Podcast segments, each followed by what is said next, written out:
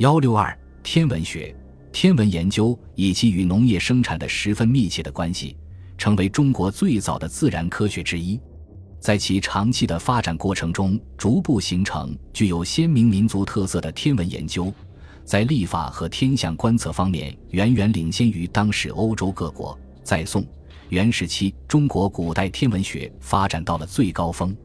明代以后，中国的天文学研究陷入停顿局面。虽有耶稣会士传入一些西方的天文学知识，但是无法改变这种迟滞的趋势。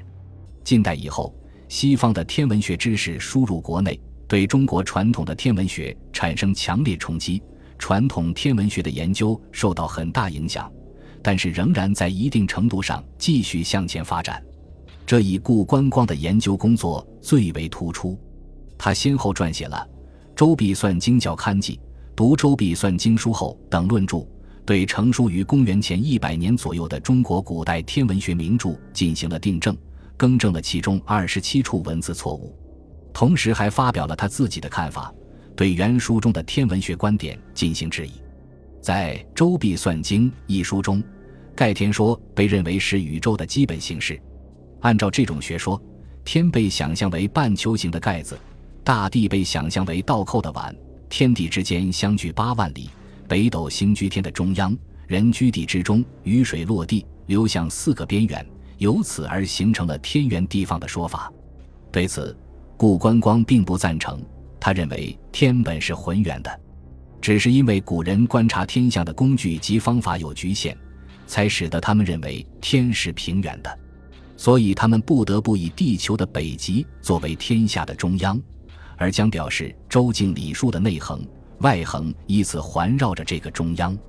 他还认为，即使古人的理论有案可考，也纯属古人观测天象做的设想，并非意味着必须用这种平原理论来测量天地。他的探讨，对人们一向深信不疑的古礼发表了不同见解，有助于后人对我国古代天文学的重新研究。他还写成了《开元战经鲁历》。十分详细的将中国历代的历法与西历、回历加以比较，探讨运用新的方法来计算古历法中闰年误差日的数值。在此书中，他用数学的演基数推断出公元七百一十八年由瞿昙悉答辩的天文历法书《开元战经鲁历》，从上元庚子到开元两年的纪年少数了三千零六十年。他还指出了清代李锐用合成天调日法计算朔日余数出现的错误，并创立了一种以日法中的朔日余数辗转相减的办法，使日法在百万数以上都可以求。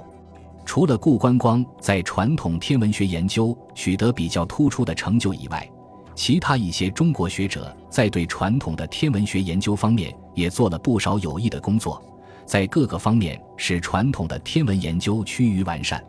这些研究使中国学者重新发现中国编制历法时所采用的计算方法，特别是高次内乘法的采用，是可以使实际的计算十分精确的。在致力于传统天文研究的同时，中国学者对西方近代的天文学知识也进行了介绍学习，对传播近代天文知识起到了积极的作用。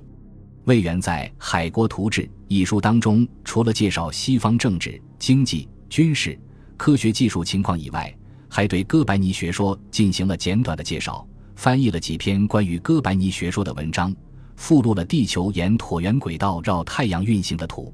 邹伯奇作为一名多才多艺的科学家，不仅在物理、数学方面有所建树，在天文学研究也是颇有成就的。他生活的年代正是中国学术界对哥白尼学说有争议的时期，他支持哥白尼学说。制作了一架太阳系表演仪，太阳在中心，有八颗行星围绕太阳运转。其中海王星是一八四六年发现的，在他制作的仪器上已经有个环形物套在球外，外形与土星相仿。这一仪器制作于徐建银叙述《谈天》之前，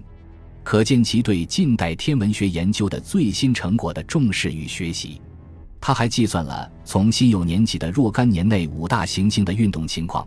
其中包括水星远日之期的预报，金星离日四十度为最明的预报，三颗以上行星汇聚的时间和位置的预报，与实际情况大致是相符的。中国近代的天文知识输入相对较早，但是近代天文研究事业却起步甚晚，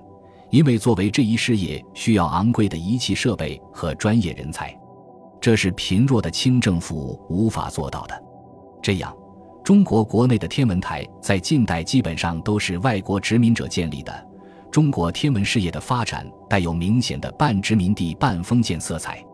直到清政府灭亡后，中国采用公元纪年。袁世凯的北京政府才由教育部派人接管了清朝的钦天监，在此基础上建立了中央观象台，负责编写新的历书，由高鲁主持这项工作，常福元协助其工作。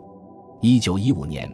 中央观象台用中国天文学会的名义出版《观象丛报》，月出一册，每册的前半部分是以天文为主，也包含气象、地磁、地震的文章。后半部分是气象记录，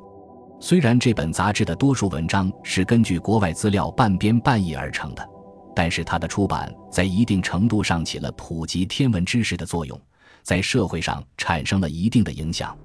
一些人正是由于他的影响走上天文研究之路的，同时，由于他的发行，开始了中国和外国在天文出版物方面的交流。中国天文研究机构先后收到国外近百种交换的刊物，内容涉及天文、气象、地磁、地震等方面，打开了中国天文学与国际交流的渠道。除了编立和出版刊物以外，中央观象台还组织了古观象台开放展出和设置天文陈列馆，在一定程度上增强中国民众对天文知识的兴趣，为近代天文研究做了有益的推动。